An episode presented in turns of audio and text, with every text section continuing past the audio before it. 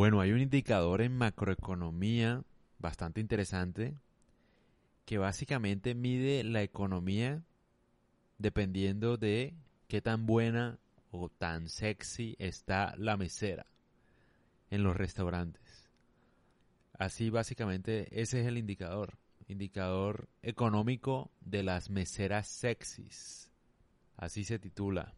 Obviamente en inglés, ¿no? Entonces, ¿en qué consiste? Según lo que entiendo es que la economía va bien siempre y cuando la gente atractiva consiga mejores empleos. O sea, sea bien paga y no, no necesariamente estén eh, en restaurantes. Es decir, que cuando la economía está bien, generalmente las meseras no son las más bonitas, al parecer, ¿no?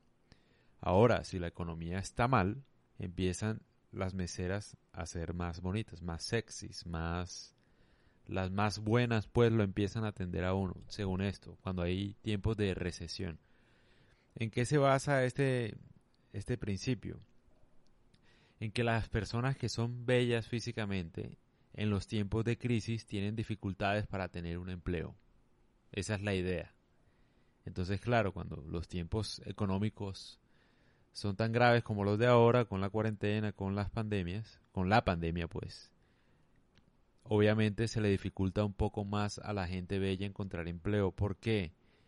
Porque la crisis apremia, o sea, hay que ponerse en el lugar de una empresa. Una empresa, de pronto, cuando los tiempos de abundancia son de abundancia, pues elige un candidato de pronto por su físico y aparte su conocimiento, porque, bueno, le cae bien, o bueno, lo que sea o porque una mujer es muy bella, entonces bueno, sería, eh, además de bella, es inteligente, entonces claro, lo, lo, lo contratan, ¿no? Para empleos valiosos, pero cuando los tiempos son de crisis, ya no importa tanto si la persona es bella o no, para la marca, la empresa o para lo que sea, sino que importa es que la empresa sobreviva, entonces generalmente contratan pues gente que sepa, no importa si es bella físicamente o no, sino gente que realmente sepa de la labor del trabajo o de cómo mejorar la empresa frente a esa situación de crisis. O sea, no es tan relevante su físico. Esto según lo que yo entiendo. Eh, este indicador creo que el primer autor que lo pues que lo dijo fue Hugo Hugo Lindgren, creo que se pronuncia así. Ese fue pues la persona que trajo ese indicador que es muy interesante, ¿no? Habría que mirar ahora con la pandemia qué podría pasar en ese aspecto. O sea, si ahora las meseras pues están más buenas ahora, más sexys, o los meseros para las muchachas, si son más atractivos o no, ¿no? Para ver qué tan cierto es.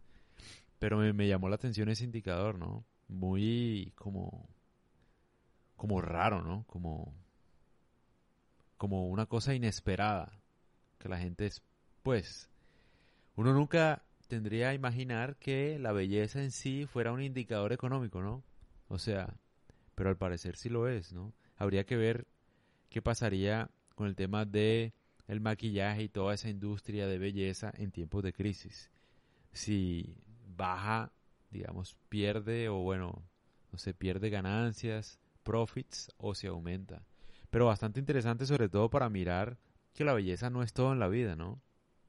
O sea, ahí es donde uno se debe dar cuenta que en tiempos de crisis no importa si alguien es lindo o feo. O bueno, si es lindo. Importa es el que más aguante, el que logre solucionar el problema, o sea, incluso hasta en relaciones de pareja, yo creo.